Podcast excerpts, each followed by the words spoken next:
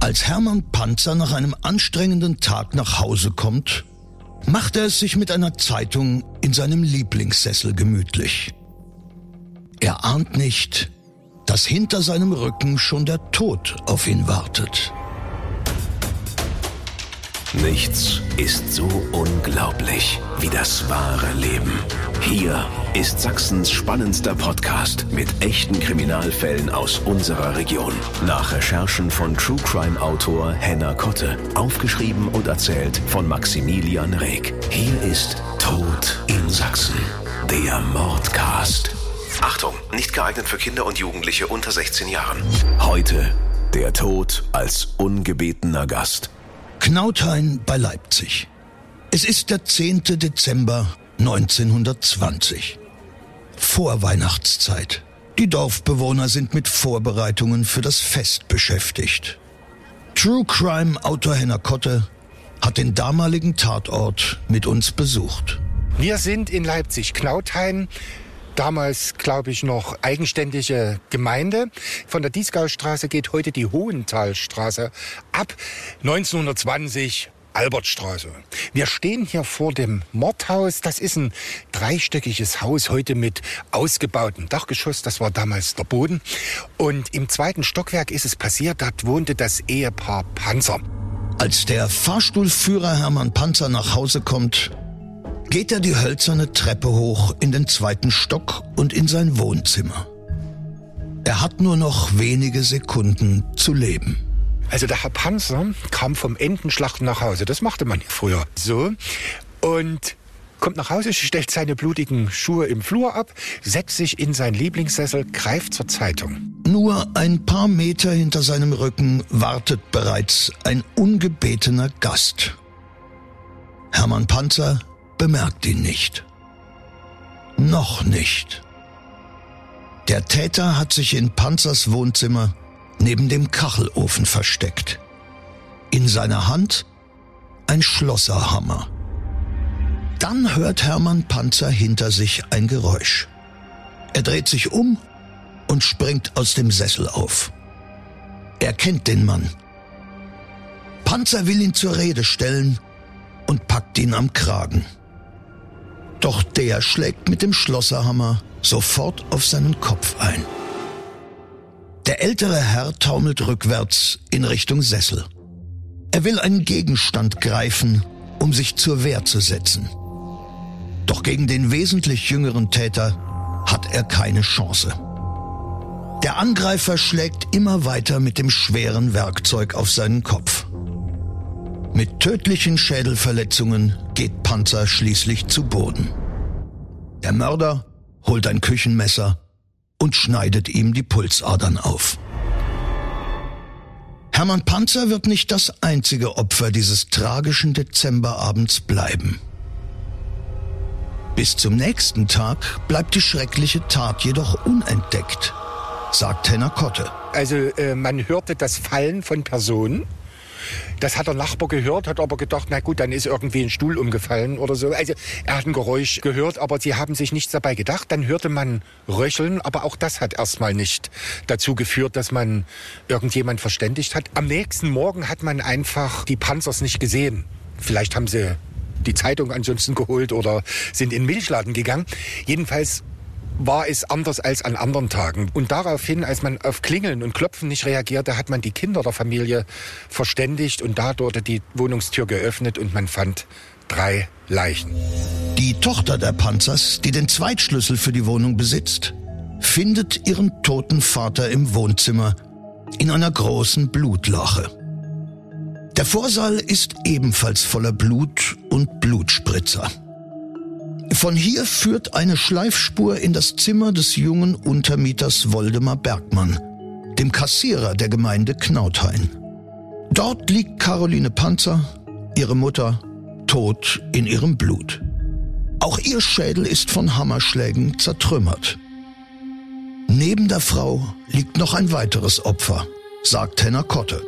Woldemar Bergmann hat im zweiten Stock hinter dem Fenster, wo die grünen Fensterläden davor sind, gewohnt hinter diesem Fenster, worunter wir jetzt stehen, also das Zimmer von Woldemar Bergmann, Dort hat man zwei Leichen gefunden, und zwar die des jungen Gemeindekassierers und seiner Vermieterin, der Frau Panzer. Wenig später trifft die Polizei ein und beginnt mit den Ermittlungen.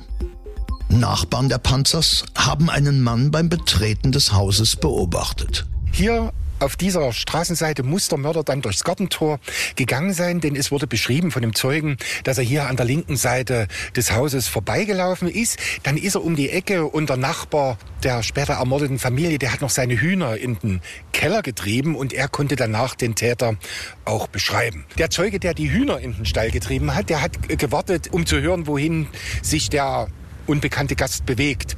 Und dann hat er gemerkt, dass der noch ein Stockwerk höher steigt, also in den zweiten Stock und mit ihm nichts zu tun hat. Und da hat er seine Hühner erstmal in den Stall verfrachtet. Der hat sich nichts dabei gedacht, er ist in seine Wohnung gegangen und hat abgeschlossen.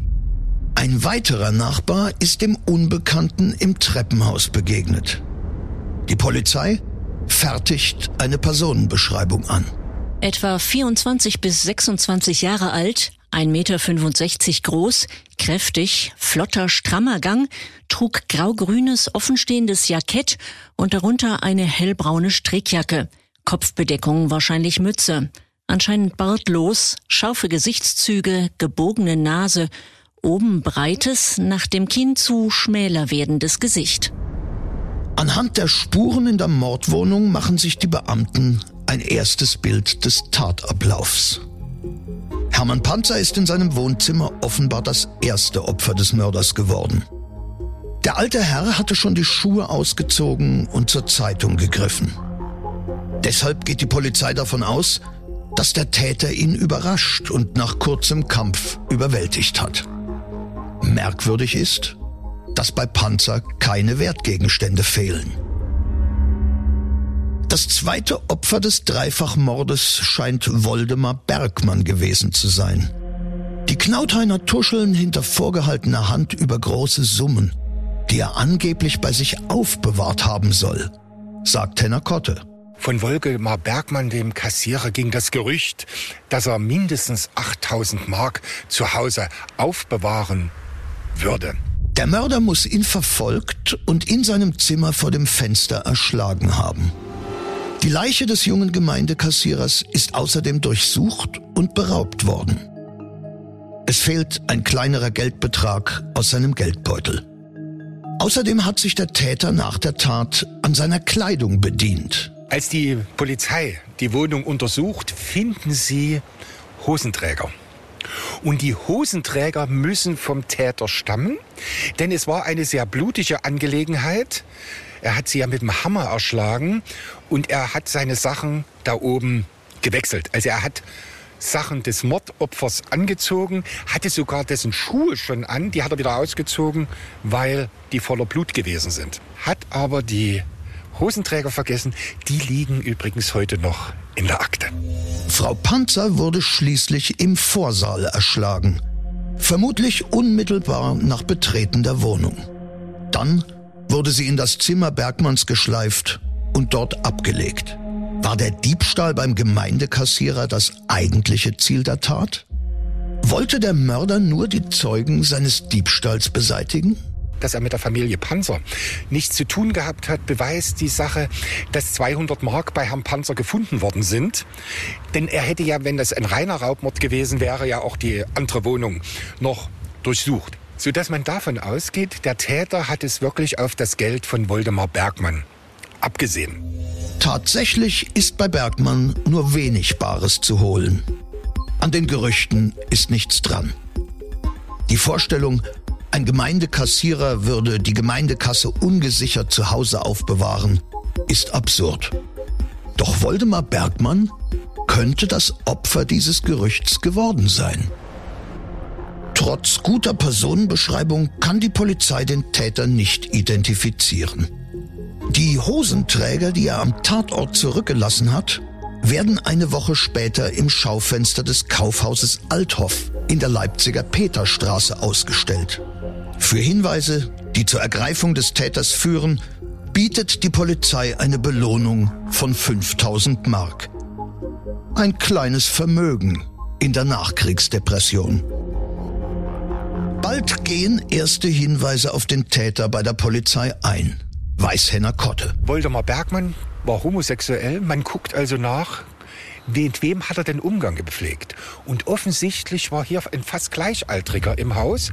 Und der Herr Ketscher wird jetzt anonym denunziert bei der Polizei. Der junge Mann wird wiederholt verhört. Belege für eine sexuelle Beziehung zum Gemeindekassierer Bergmann finden die Beamten jedoch nicht. Im Gegenteil. Ketscher hat sogar ein wasserdichtes Alibi für den Abend der Tat. Er ist ganz offensichtlich unschuldig. Alle Spuren und Hinweise laufen ins Leere. Den öffentlich ausgestellten Hosenträger des Täters erkennt niemand. Die Ermittler tappen jahrelang im Dunkeln. Erst 1927 kommt dann endlich wieder Bewegung in den Fall. Sieben Jahre später erhält die Polizei wieder einen Brief, der Herrn Ketscher der Tat bezichtigt. Ketscher wird zum Verhör bestellt, wieder wird seine Unschuld erwiesen und die Polizei fragt ihn nochmal, ob er irgendwelche Bekannten von Herrn Bergmann benennen kann. Und diesmal, das hat er vorher noch nie getan, sagt Ketscher, ja, er kann sich an Otto Theodor Schulze erinnern, denn diesem Mann ist er gerade drei Wochen vorher begegnet in der Stadt Leipzig. Und deswegen ist er ihm auch wieder eingefallen. Vorher hatte er den völlig vergessen. Man schreibt den Schulze zur Fahndung aus, muss allerdings gar nicht weit suchen, sondern Otto Theodor Schulze sitzt in Frankfurt am Main wegen Kleinkriminalität bereits in Haft. Otto Theodor Schulze ist kein unbeschriebenes Blatt. Otto Theodor Schulze ist ein übelbeleumundeter und mehrmals schon verurteilter Kleinkrimineller gewesen. Er hat also mehrere Unterschlagungen begangen und Körperverletzungen und ist der Sohn eines Wirtes aus Knautheim. Die hatten die Gaststätte an der Ritterpflugstraße. Leider ist das Haus heute nicht mehr vorhanden, das wurde abgerissen. Die Familie muss auch mehrmals Otto Theodor finanziell aus der Bredouille helfen. Also der ist einer, der das Geld zum Fenster rauswirft, locker lebt, sich aushalten lässt, unterschlägt. Gelegenheitsdiebstahl begeht und öfter im Knast zu finden ist. Eine Kellnerlehre macht er im feinen Hotel Continental in der Bahnhofstraße 6 in Chemnitz. Heute ist das Gebäude ein Bürohaus. Dort hat er kurz nach dem Krieg schon einmal einen Menschen getötet. Wenn auch aus Versehen. Im Hotel Continental befindet sich der Arbeiter- und Soldatenrat der Novemberrevolution in Sachsen für Chemnitz. Und dort ist ein Maschinengewehr aufgebaut und der Kellnerlehrling unterhält sich mit dem Soldaten und der erklärt ihm die Funktionsweise dieses Gewehres.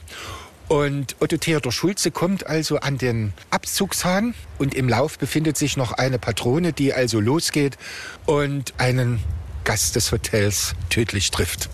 Es kommt zum Prozess wegen Totschlag, aber man kann dem jungen Mann praktisch keinen Vorsatz beweisen. Also das ist wirklich ein Unfall gewesen, wie das mit Dummdiedelei und Spielerei passiert. Also er wird freigesprochen und beendet auch seine Lehre. In seiner Lehrzeit macht er erste sexuelle Erfahrungen. Er hat ein Verhältnis zu einem älteren Kollegen. Otto Theodor Schulze ist homosexuell. So wie das Mordopfer Woldemar Bergmann. Ein Mordermittler aus Leipzig macht sich auf den Weg in die Haftanstalt, in der Schulze einsitzt. Kommissar Bast aus Leipzig reist aufgrund der Hinweise nun nach Frankfurt am Main und verhört Otto Theodor Schulze in der Haftanstalt.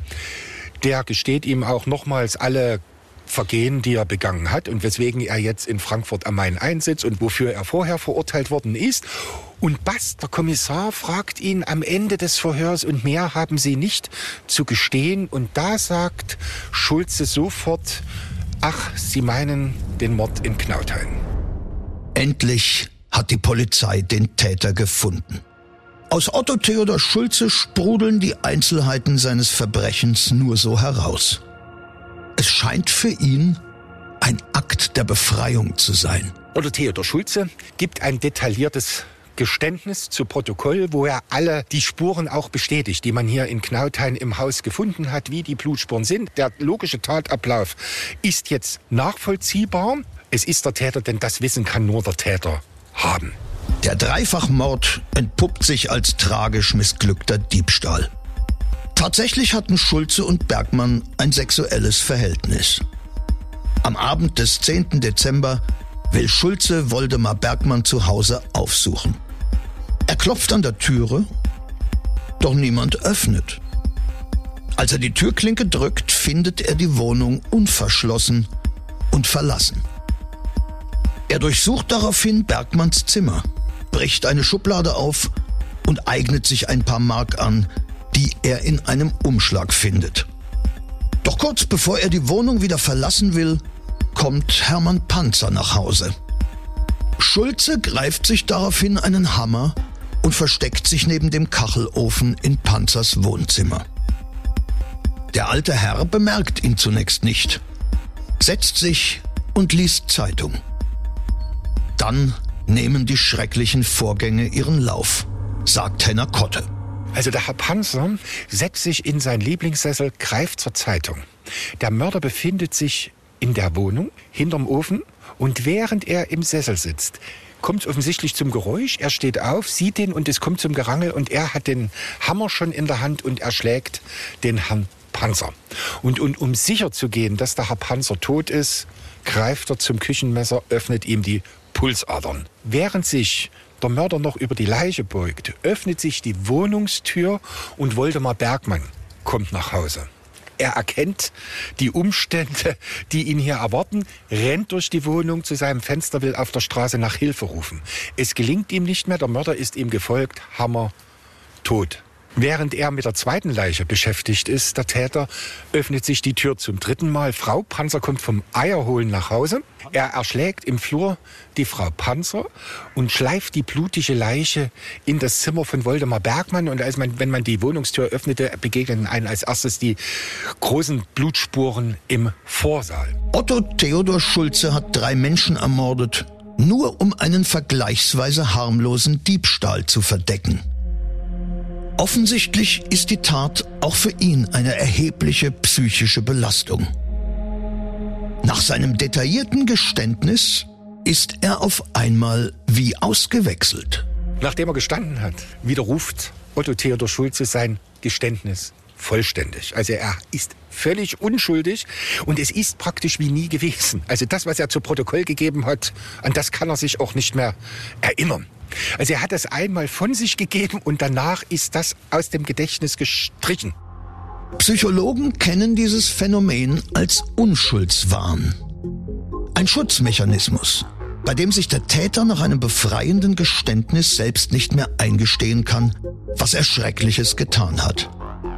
Otto Schulze ist ab diesem Zeitpunkt von der wahnhaften Vorstellung besessen, völlig unschuldig zu sein. Er wird wegen Dreifachmordes zu lebenslänglicher Haft verurteilt. Die sitzt er in Waldheim, dem großen alten Gefängnis, ab. Und dort erweist er sich als renitent. Er zertrümmert in Wahnsinnsaggressionsanfällen sein gesamtes Mobiliar der Zelle. Er lässt sich aller Wochen krank schreiben, wo man auch erstmal nicht sofort feststellen kann, ist es denn nur eine wirkliche Krankheit oder ist es hypochondrisch oder ist es nur vorgespielt. Über fünf Jahre liegt er im Haftkrankenhaus, also wo er gar nicht in der, im normalen Strafvollzug sich befindet. 16 Jahre sitzt Otto Theodor Schulze in Waldheim. Dann gerät er in den Fokus der nationalsozialistischen Mordmaschine. Er wird ins Konzentrationslager deportiert und kehrt nicht mehr zurück. 1943, das vermerkt die Akte, ganz lapidar steht auf dem Aktendeckel mit roter Schrift, Druckschrift, 1943 Buchenwald. Und mehr ist dazu nicht zu finden. Am Ende kommt aus dem KZ in Polen der Brief, er ist angeblich an Lungentuberkulose verstorben. Ob man die Urne übersenden soll, damit er hier ein ordentliches Begräbnis kriegt. Die Verwandten lassen sich den Nachlass schicken. Auf die Übersendung der Urne wird ausdrücklich verzichtet. Tod in Sachsen. Der Mordcast. Der Podcast mit echten Kriminalfällen aus Sachsen. Alle Folgen jetzt überall, wo es Podcasts gibt. Autor und Erzähler Maximilian Reg. Recherche True Crime Autor Henna Kotte. Tod in Sachsen. Der Mordcast ist eine Produktion von Regiocast, deutsches Radiounternehmen.